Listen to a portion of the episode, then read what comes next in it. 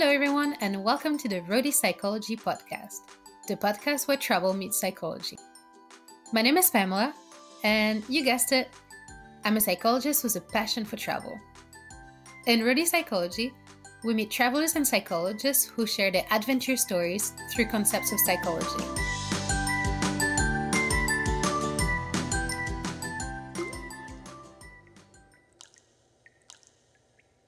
Imagine yourself in a canyon, a deep valley surrounded by lush green nature, steep cliffs, water. Imagine exploring this canyon, walking and hopping from rocks to rocks, swimming in the cool water, abseiling down a cliff, sliding on rocks and imagine jumping from a waterfall.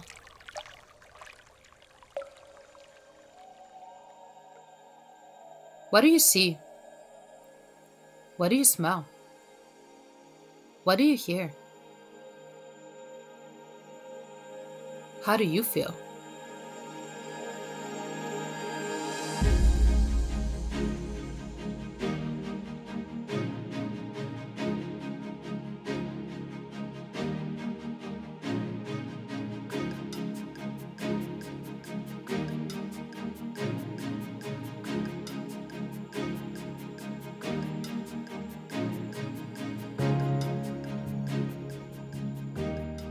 Extreme sports is one of those things we can't really understand until we try it ourselves. In fact, even extreme sports enthusiasts have a hard time putting their own experience into words. From the outside, practicing extreme sports is oftentimes associated with recklessness. But this could not be any further from the truth. Yes, many extreme sports are riddled with danger. And while it is true that most adventure sport enthusiasts seek the adrenaline rush that comes with flirting with danger, for a lot of them, it goes far beyond the thrill. In fact, practicing these sports has been linked to many great advantages. For example, enthusiasts have great planning skills. Contrary to popular beliefs, they do not blindly jump into the activity. Many sports require learning, observing, analyzing, planning, training, and practicing. It takes time, patience, and dedication. Additionally, not only do they have knowledge about the practice and the environment, but extreme sports enthusiasts also learn a great deal about themselves. People who practice adventure sports learn about their abilities and the limits. They are open to new experiences and open to learning new things. They also have an easier time regulating their emotions in both their sport and their everyday life. Practicing sports is also about being able to deal with uncertainty. And actually, that is what a lot of enthusiasts seek in the practice. People who practice adventure sports don't often like predictability. They don't like to be told what to do. Instead, they like to explore new things and new ways of doing things. This promotes ingenuity, creativity, and problem solving skills. Practicing extreme sports creates a whole new world. It involves every sense, slows time down, creates harmony, and transcends the person's way of being. It makes people feel alive and gives them meaning. And when it comes to taking risk, well, it seems like living a life full of adventures is really worth it. In today's episode, I meet Adrian. Adrian is originally from France and traveled the world to do his passion canyoning. Now settled in New Zealand, him and his business partners creating Canyoning Aotearoa. Together, we talk about adventure, nature, challenges, stress management, and the flow state that comes with canyoning. I hope that you will enjoy this episode and that it inspires you to step out of your comfort zone once in a while. So, are you guys ready? Let's hit the road.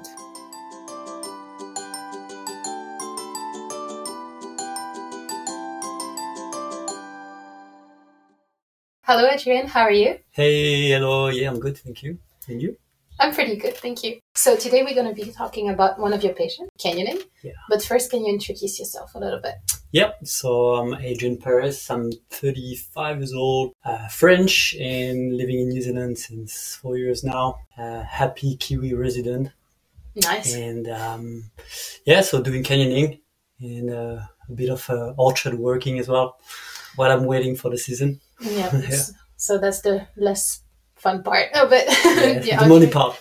yeah, the money part. yeah. Fair enough.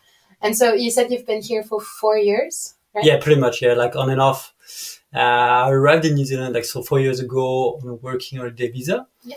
Working for Abel Tasman Canyons, and uh, well, I kind of like fell in love with the place and mainly with a woman, yes. which helped me to come back. Uh, so yeah, like uh, when I went back to Europe for six months and then came back another season, six months again in New Zealand, then six months again in Europe, and then after that I stayed the last two years mainly also because of COVID.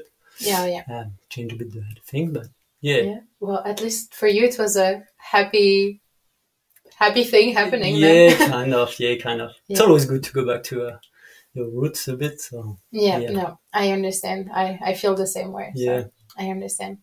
And so, uh, how important is it is traveling in your life? Well, so traveling has been quite a like big part of my life um, since the actually like the last 10, 12 years. Yeah. Um, I started traveling. I was like, uh, I think I was 20 and I went to Africa. Yeah. For a month and a half. And definitely changed everything for me, like the way of seeing life. Um, that was really like um, powerful and and then yeah like i mean like when you never been outside of france and then you discover something else you just like okay yeah the world is there yeah. it's so good um so after this travel in africa that was just like yeah sweet i want to do more how i'm going to do this so basically you know you start to do like some small jobs saving some money and then bang go for it so like since since i started this journey i've been traveling um yeah quite a few different places around the world. Uh, and the good thing is after that, I mixed it with canyoning. So there was not really like traveling for traveling. Like I never, I never been a backpacker actually. Okay. I always pretty much travel for work and then living as a local. Yeah. Yeah. And that's how i I've been traveling actually in the last, yeah, 10 years. Yeah. So we've been talking about canyoning a tiny bit, but can you explain what it is? Yes. So canyoning is basically going down a canyon or a river. So mm-hmm. it can be steep side or open.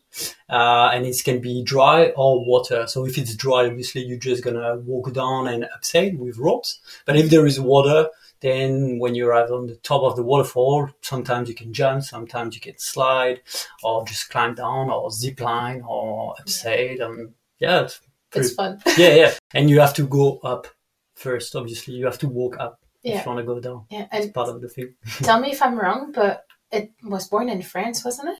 Um, yeah, so canyoning has been um, more developed around Europe and yeah, France and Spain around like 1950.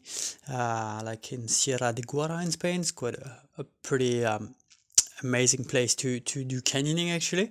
Um, and there is yeah a few french names always coming back like uh, martel and jamet. Um, but you know like I guess the first canyoneer were actually the, the fishermen. You know, like everywhere in the world, those guys were actually the first one to get into really like remote and uh, hidden gorge. So let's say that they were the first one, and we definitely have no idea uh, when those people were started to explore those places. But then after, yeah, like at the end of the 19th century, cavers were also more into exploring more stuff than only caving and then because the, the techniques are pretty similar um, it was easy for them to get into those canyons and, and i guess get more sun.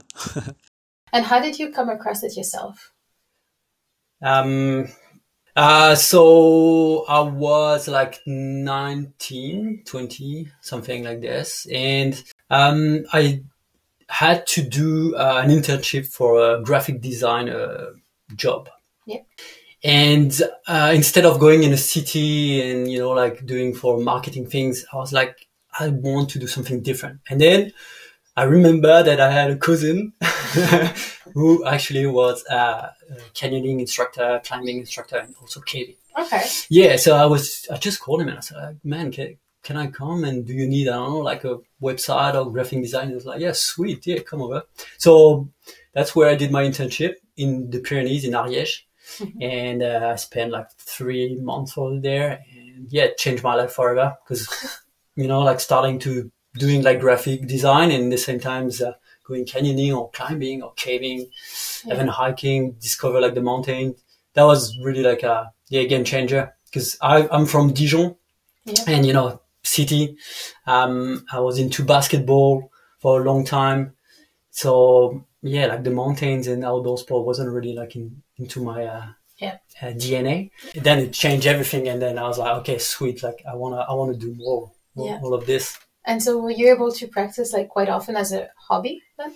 Yeah, so that's how it started. Actually, um, um, I so I, I went to see my cousin. I started to do as a hobby a bit, and then I moved um, to the Alps. And in the Alps, I started to climb more, to do a bit more hiking, and then to do more canyoning. So I took uh, some training course with an international canyoning organization, and basically a few different levels. But you start as uh, to become autonomous, yeah. and that's what I did. And yep, brought some second-hand gear, uh, and then take some friend and say, hey, yeah, let's go canyoning. And then yeah, at some point I was just like, okay, that's that's really cool, that's fun. Why not? Why not become like a professional and do the job? It yeah. could be good. And yeah, what happened. And so, is it the only extreme sport that you do, or do you do other extreme sport? Uh, yeah, yeah. I like. Uh, I'm, I started to get into uh, surfing a bit more. Okay. Yeah, yeah. I spent a year in Bali, so that's where I, I learned. Uh, and then after I came to New Zealand, there was, you know, here around it's a bit hard to surf, but during yeah. winter can, we can have some good condition in Ruby Bay. Uh, so I've been surfing a bit more lately, and uh, I hope doing way more than than this. And sometimes, yeah, we go caving, we go, yeah, hiking. Yeah. Can be a bit extreme sometimes when you go on some hard routes. Uh, and a bit of climbing as well. Last weekend, went back into it. Mm-hmm. So that was good. And I would say one of the sport I'd like to do a bit more later, not yet, but maybe like um, kite surfing or oh, you know, yeah. something a bit more pursuey, like you know, a bit more adrenaline. Yeah, yeah there is. Fun. Even skydiving, that would be fun. Yeah, yeah, and there is um a lot of people that do kite surfing in Marahau. Yeah, yeah, yeah. Like it's quite famous for uh, kite surfing here around Marahau or even Nelson. Yeah. But it's not easy for beginner. Marahau maybe it's good for beginner, but uh, yeah. around Nelson, you have to get some knowledge first. yeah, yeah, true. Have you ever tried wakeboard? Wakeboard? Uh, yeah, I did one. wasn't great. No, it wasn't great. No. no. I only one. Yeah, okay. I tried it and I'm really bad, but I like it. yeah, yeah. Wow, I mean, like and every sport in the water, when you push yourself, when you, you know, overcome a bit of fear, it's always good anyway. Yeah, that's true. Mm. That's true. And what is it about canyoning that really attracted you? Well, the I guess the, the main thing is actually to be outside. Okay. Um, um, I didn't like since I'm kids. Uh, I was kind of thinking like, oh, no, I would never work in an office. Uh, uh, I'm I'm not like comfortable in this kind of environment.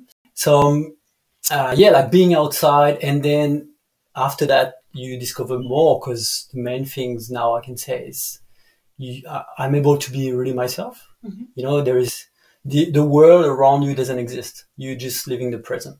Yeah. So whatever bad feelings, whatever trouble you get or struggle, whatever, everything disappear and you just focus on the on the thing. Yeah. And that's yeah, that's the most powerful things and but you can find that also like in any you know, like going hiking, yeah, going stuff. But yeah, that's that's what uh, the canyoning brings to me. Yeah, I feel like it puts you in a flow state in a bit. Yeah, yeah, yeah, yeah. Yeah, yeah it's a bit tripping sometimes. yeah, true. Yeah. And so, what are the challenges that you meet when you do canyoning, or that you've met when you first started? Um, so there's a bit uh, of a few different things. So the first is the environment. The environment can be um, pretty powerful. Like uh, some canyons can be super easy, you know, like open and sunny, you know, like Torrent River. You Yeah. really didn't have Abel Tasman, but some of the canyon can be a bit more like steep side, deep, and then sh- you know like a shadow everywhere. Yeah. Like you don't really see the sun, you know, and this can be really uh, intense, like for for the mind because obviously it's dark. I mean, it's still, there's still light. It's dark, and then there's the noise of water. And then when the canyon is steep sided, the you know it's more like um, a resonance. Yeah, as I say. echoes. Yeah, yeah, echoes. Yeah, and then yeah, like that can be really intense when when you start. After that, you obviously you know like put it aside, Yeah.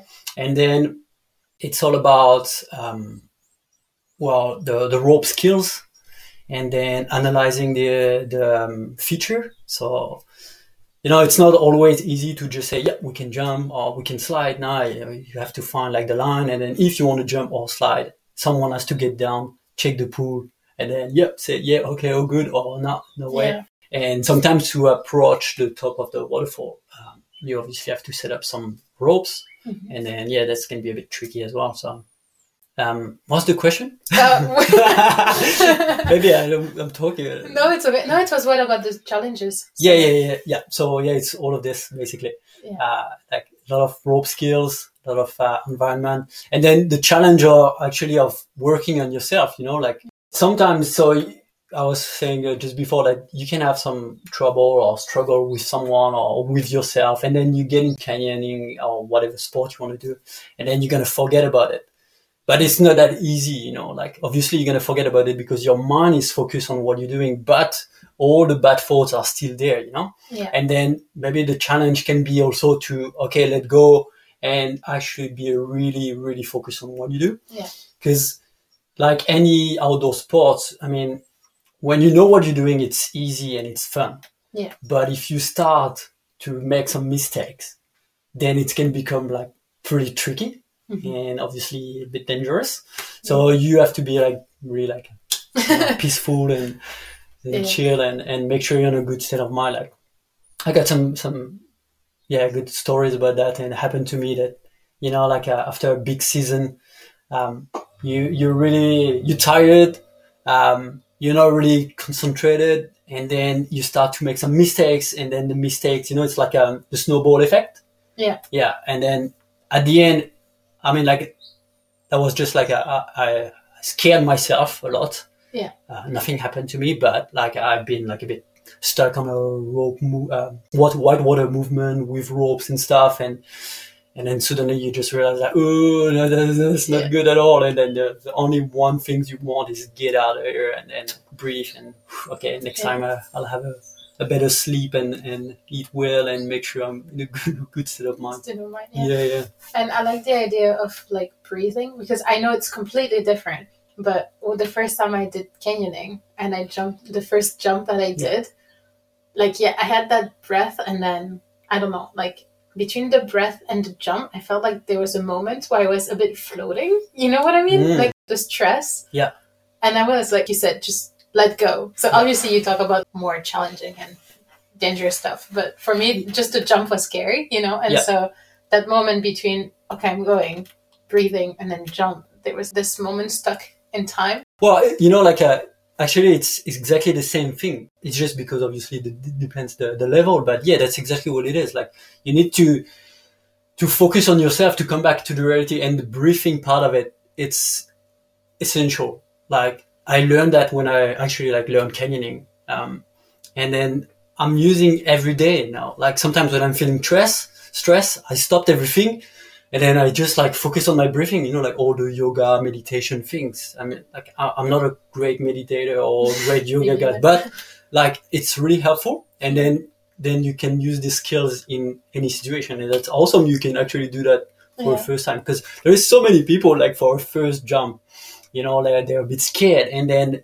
when you try to tell them, okay, so look at me, you need to relax and breathe if they never tried before, like it's gonna be, take a, a longer process to Yeah. kind of make them realize that yeah, you can stop everything, breathe, and then after you're gonna be able to to jump do the things, and then they're gonna love it, obviously, Yeah, for obviously obviously. or not sometimes.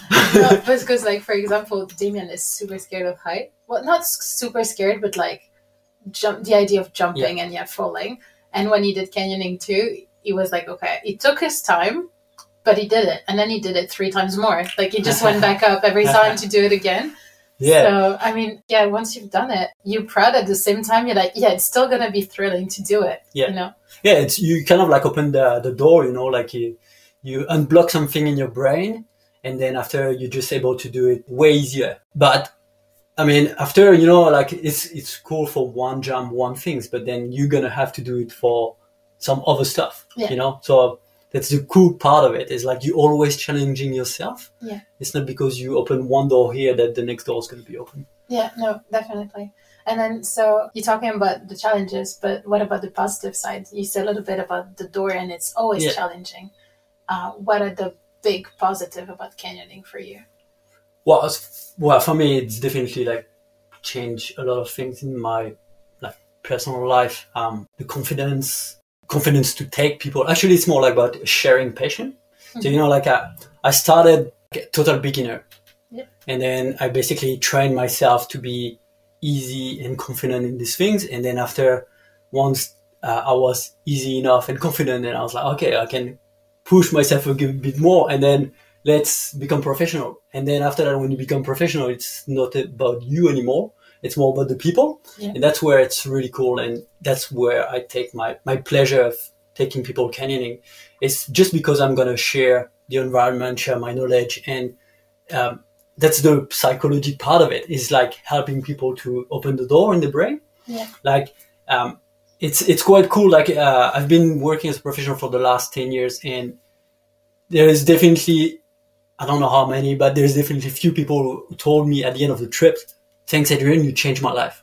And then I mean, like it's so unreal when someone say that because you're like, "Nah, you're kidding?" I mean, like, yeah, okay, maybe, but but actually, it's so honest and so genuine, and it's so good.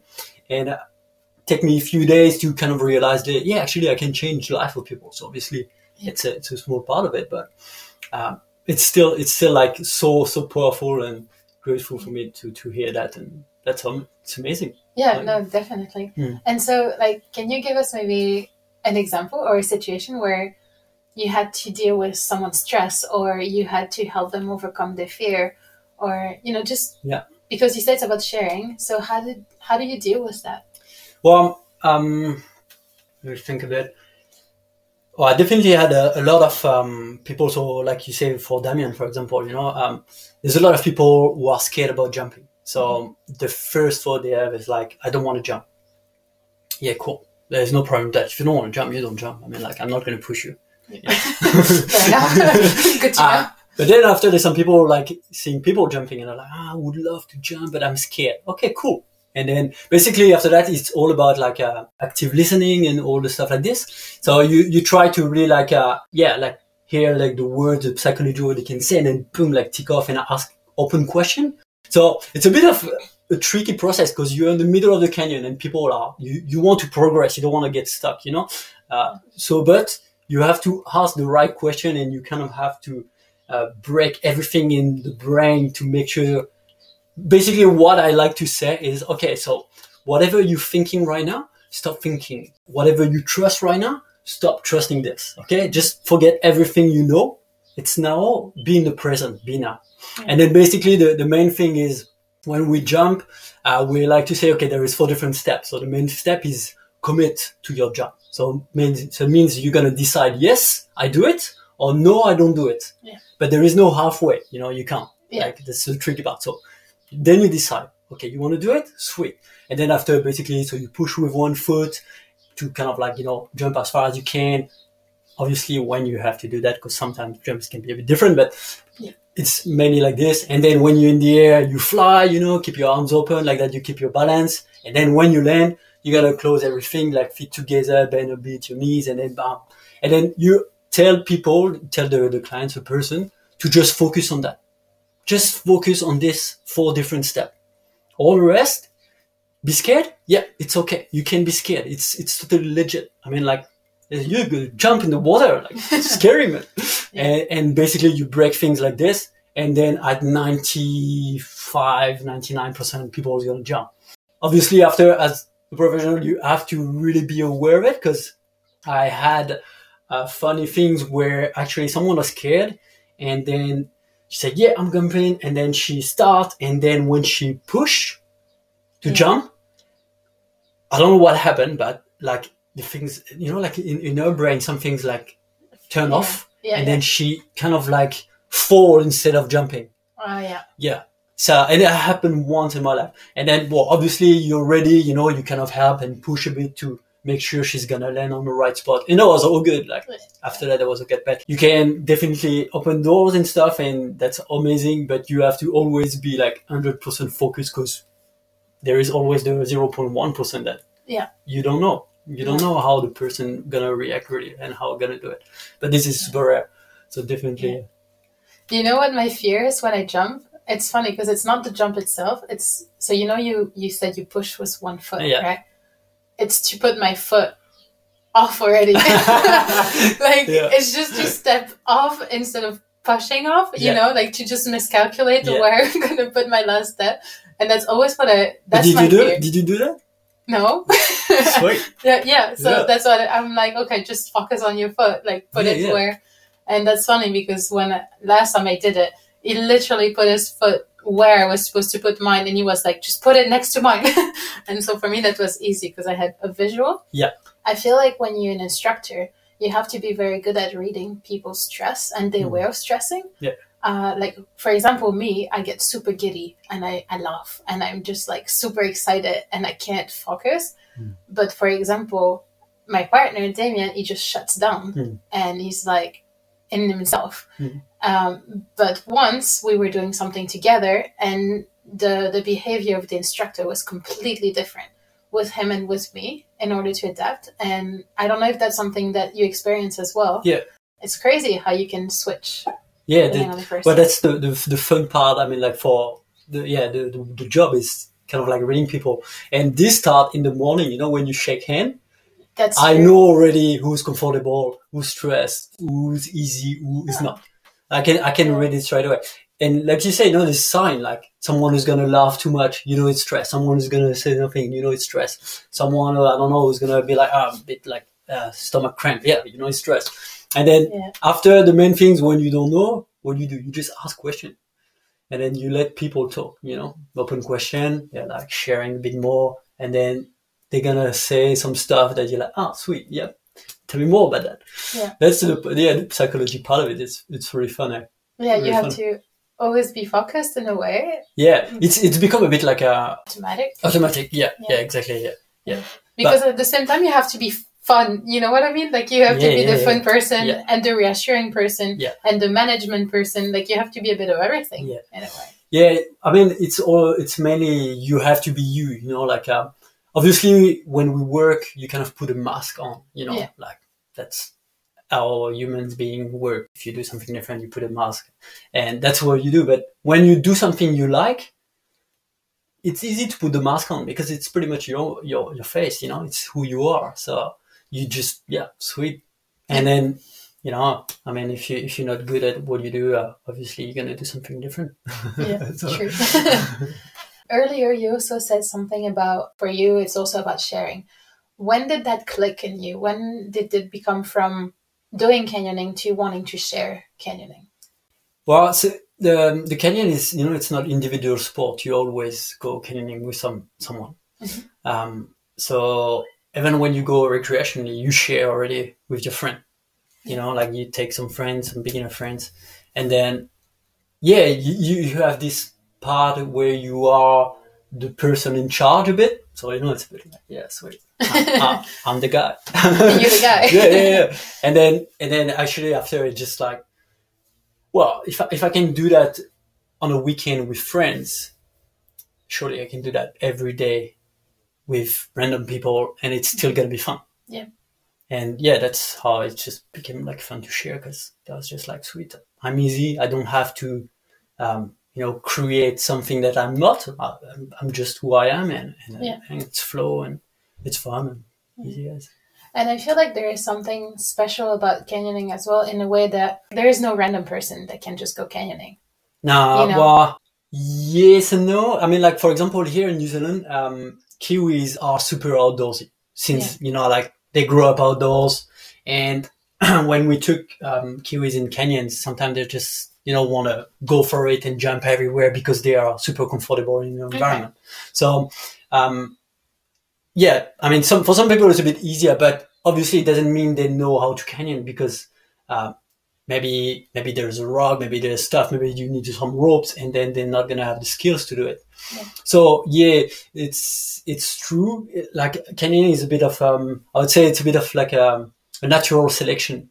Okay. You know, like not everybody can do canyoning because of the environment, because of the gear, the ropes, and then yeah, all the um, adrenaline things. Like there's some people that don't like adrenaline; they, they're not or they're not used to it, you know, and it's still scary, you know, like I don't know if you remember, but the the first time you had like a your first adrenaline shot, like the biggest one you had in your life. I remember that was when I did skydiving, and then man, when when I land, I was shaking and I was just like, holy moly, like what happened? That was so intense that I was really like, whoa, that's crazy. Yeah. That's really crazy. And that was a bit scary. But obviously, I was already into a bit outdoor sports, so I was like, okay, that's not going to stop me. But for some people, I can understand it can be like really, uh, like too much, basically. Like, yeah.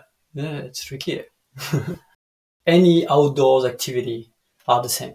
Like there is level for like different level. Yeah. From beginner to like super hard, and then even on a beginner trip, like an easy trip, you can do something wrong, and then it's become a nightmare yeah, that's true. You know, just because you know, like here in New Zealand, like I mean, in in less than two hours, you are in the middle of nowhere, and then the, if you don't have a PLB or a reception, man, yeah, there's so many stories of people like they spend like nights out there, and so that's yeah, true. yeah.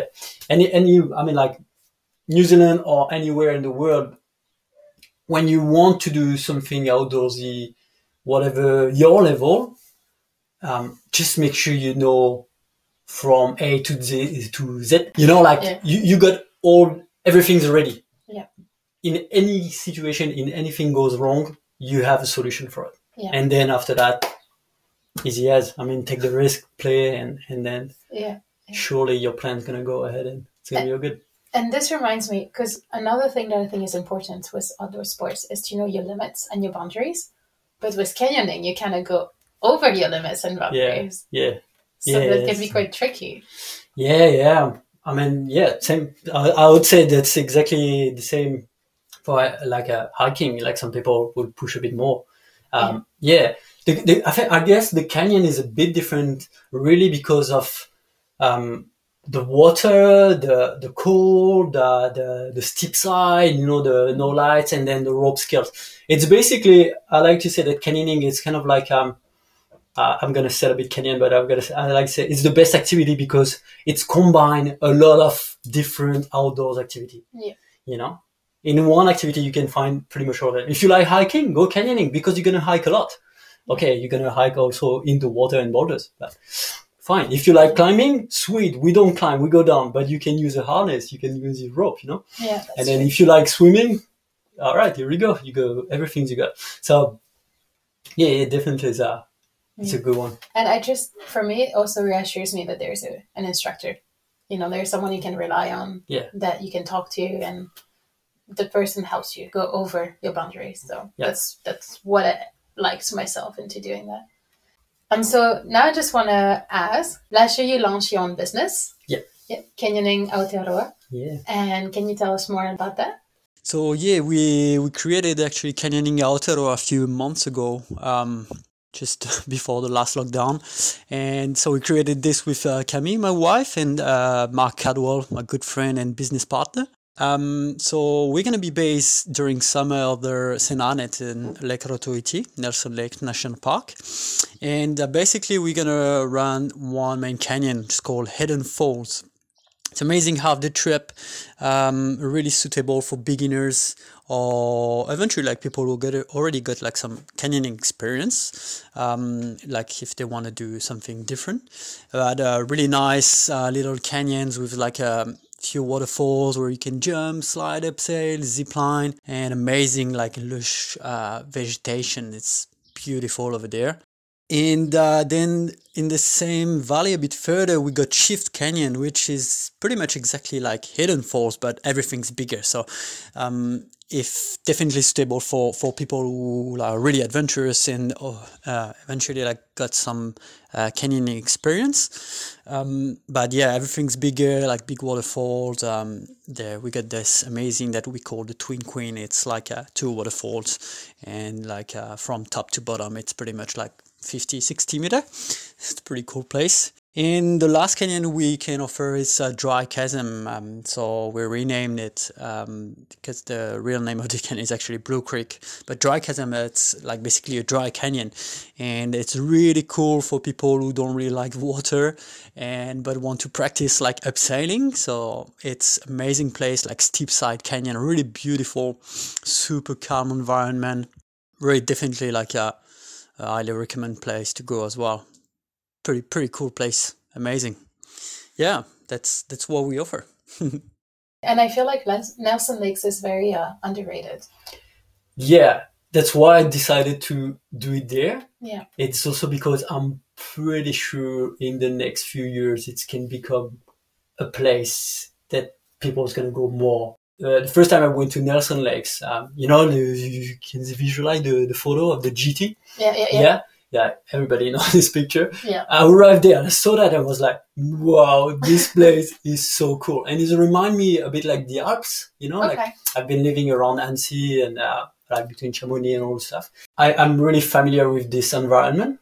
And then when I discover like those canyons there, I was just like, sweet, that's, that's amazing. That's the one. So it's been a bit of a process to, uh, to get the concession with DOC and, uh, and yeah, and it's still a bit of a process, but yeah, yeah, yeah. We, are getting there. We're almost ready to uh, to start pretty soon. So that's gonna be amazing. Slowly, excited. Surely. yeah, exactly. Yeah, I mean, you know, like I told you, I'm I'm doing what I like. Um, I have no pressure anymore. I mean, yeah, there is a bit of always of a business pressure, I'd say, yeah. but because I, I do what I like, it's it's fine. I mean, yeah. I'm pretty easy with. Yeah. Um, and so, what is your best memory related to canyoning, if you could choose one? wow. Well, one a good one is definitely uh, the one uh, we did uh, last weekend. Um, so no, not this weekend. The weekend before, we went into the Abel Tasman and uh, with some friends we did um, Table Creek. So Table Creek is basically the biggest canyon in the Abel Tasman. It's okay. kind of like you see Torrent River. So Torrent River is pretty open canyon. So it's exactly the same things, but probably let's say three times bigger. Okay. And then in the middle of it, uh, there is a 70 meter waterfall. Oh. So it's basically 17 kilometers of canyoning with a 70 meter waterfall in the middle. Um, it's, let's say it's a long day out because there is a lot of, uh, uh, boulder hopping, you know, like and stuff like this. It's, yeah. it's a long day. Like we started at uh, get up at four in the morning and oh, wow. yeah, yeah, that was a bit of a mission, but that was really cool because like it's with friends and, and you know always fun to uh, to go out and the weather was just perfect, like really really cool. Mm-hmm. So definitely uh, this one is a good one. Um, but let's say what one of the one is um, definitely part of um, why I decided to do canyoning and change my life is when I went to Nepal in 2011. Um, so my cousin uh, was uh, I learned canyoning with um, was the uh, expedition leader of uh, well they were opening one of the biggest canyon in the, in, uh, in the place and, and I just went with them. I didn't went in the canyon because I was just beginner but I took a bit of uh, footage of, uh, for a movie and then we made a documentary about the there was a RIC it's called like the Rassemblement International de Canyon. So uh, international meeting yeah. of canyoning. yeah. yeah. And uh, that's where like the place and we did a bit of canyon and, and uh, I was with some friend as well. And it's definitely a really good memory because it's part of why I'm here now.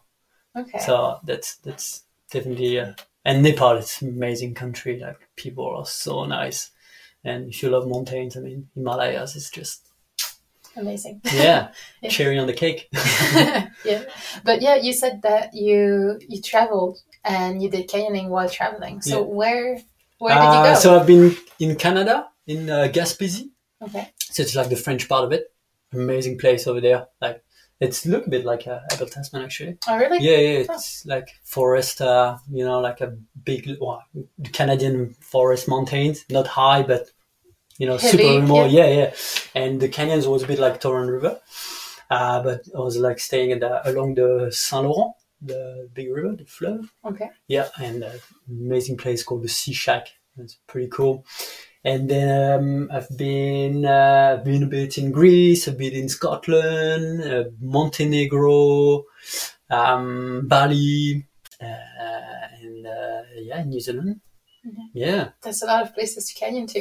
yeah, yeah, yeah. and there's way more. Yeah. way more. Yeah. Like when, when I came in New Zealand, uh, I didn't think that I would stay here. I mean, I was just like, yeah, let's keep going until uh, I find a place. And but New Zealand is definitely Aotearoa is definitely uh, a really cool mix between um, remote and um, European Occident culture. yeah. I really like that. Um, and I, and I'm, I'm really I'm not into yet, but I'm definitely really intrigued about the Maori culture. I l- learn already quite a few things already, but uh, at some point I would love to learn more because yeah, for all the story of New Zealand, Aotearoa is definitely a better name for me. Yeah, no. Yeah, no, I have to agree. no, fair enough. yeah. And so, uh, if you could rediscover one canyon, which one would it be? The one I didn't went there. Not yet. The next the one? next one, basically. Yeah.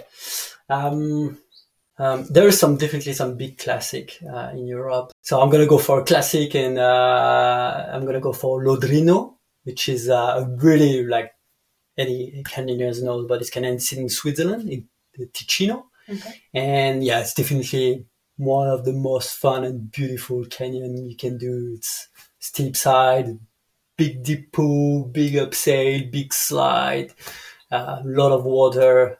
Like yeah, that's that's the one. And actually, I'm gonna go back for sure because uh, we plan to go back in France with Camille. Hopefully, finger crossed next uh, summer for Europe. Yeah. And we'll definitely go in Switzerland to do some other classic one because Lodrino is one canyon, but there is so many. They are really, really fun. So, yeah, listeners, if you guys want also to do some really fun canyons, Switzerland, Ticino is Is- the place to go. Yeah, yeah, definitely. Is Like- it beginner friendly? yeah, yeah, yeah. There is a lot of canyons. Like you can do uh, Cresciano. It's it's a, it's kind of like Torrent River, you know. Okay. Yeah, yeah. Any place where there is canyoning, you will find probably a company, and then they obviously have something for beginner. Yeah. Because that's the things like why canyoning uh, is um, alive, like commercially talking. It's because we want to promote the sport. So you can only promote the sport if you offer things for beginner. Yeah. You know, otherwise, if you have only the already canyoneer, like people who are doing canyoning on their own, they're not going to pay a guide to do canyoning. you know? Yeah. They're just going to go for it. That's So- true. Yeah. So yeah, like yeah, anywhere in the world, pretty much there's a canyoning company. Yeah, that's pretty cool. Good to know. yeah. um, and so, adventure and challenges they make us grow. And for you, how did canyoning change you or change your life? Well, it changed my life. Um, I mean, like in a lot of different way. Like I said, it's helped me to be more confident. Helped me to also relax, to focus, because I'm not someone who's pretty actually like. I kind of had a hard time to focus sometimes, you know, like uh, maybe there. uh, but no, like I mean, when I'm in the environment, you you just like, I feel like I'm on my element, and then I can just yeah, like be myself, and and yeah, I mean, like it helped so much, like socially, you know, like Mm. you have to interact with people, you have to create connection with people, and obviously, um, after you took someone canyoning, you're gonna probably maybe end up having a beer with them, you know, and then you carry on, and then so you see a lot of per- people around the world, a lot of different nationalities, which is pretty fun for that. That's how I learn English. yeah, like I wasn't really good at school, you know, like, uh, and then um, when I started to do canyoning, my cousin said, "Okay, well, you want to do canyoning around the world, but man, you're gonna have to talk English." Yeah. And then my English was like bad. I mean, like bad, pretty bad. But then I was like, "Yeah, sweet, I'm gonna do it." So I just push myself and start to learn a bit more and more. And then I definitely learn way more when I went in Bali. And in Bali, that was really funny because in Bali, you find Australian, Americans, Indonesians, and there's all these different accents. Oh, yeah. And then when I arrived in New Zealand, I thought my English was good. And then I just suddenly like, oh, sorry, I don't understand a word, guys. Like, yeah. yeah, you're gonna have to speak a bit like slowly. Yeah, yeah, definitely. But nowadays, I mean, like, I know my English is not perfect and I know I'm still making mistakes. Sorry for that. Like, but I mean, I know that people can understand me. Mm-hmm. And then obviously the confidence is if I don't understand, I'm going to be super easy to say, oh, sorry, I don't understand.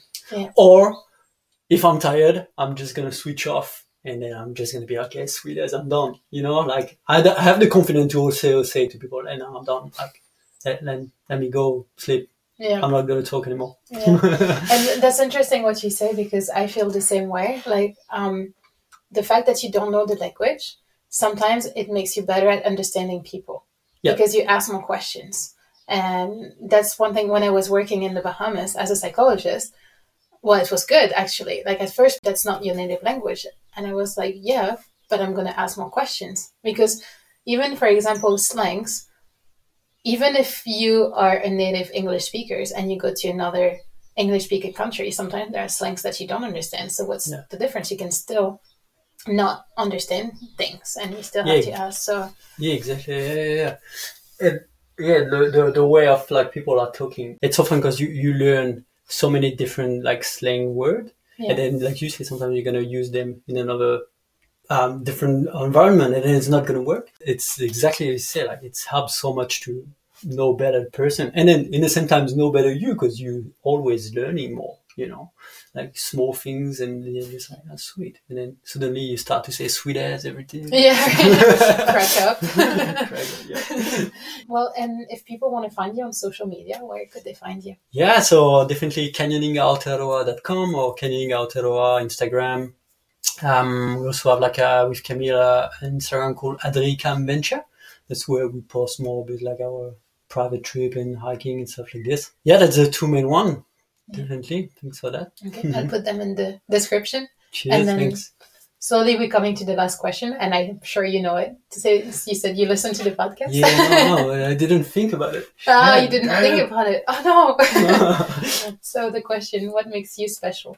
Um, actually, I thought about it. I actually asked people about it. Like, what do you think makes me special? And um, so people say that um, I'm actually quite good to um, well to um, put some ideas in the head of people you know like so basically if you think uh, you can't do that just come talk to me and i'm gonna change that and i'm gonna help you to to change your mind. Uh, i'd say that i'm pretty um i'm i'm pretty chill person. Mm-hmm. so i'd say that my what that's what makes me amazing is i'm pretty chill and and relax and yeah happy happy as like obviously we all as we all have a hard time in our life mainly with those time right now with covid and stuff but it's super important to stay positive and and relax and and yeah i'm, I'm super lucky as well to have a, a counselor wife that help a lot for that so thanks camille Alrighty, well, thank you so much. I had lots of fun talking about canyoning. So cheers, yeah, yeah. Can't wait to uh, take you in there uh, with uh, Damien. It's yeah, be fun. Bangarang.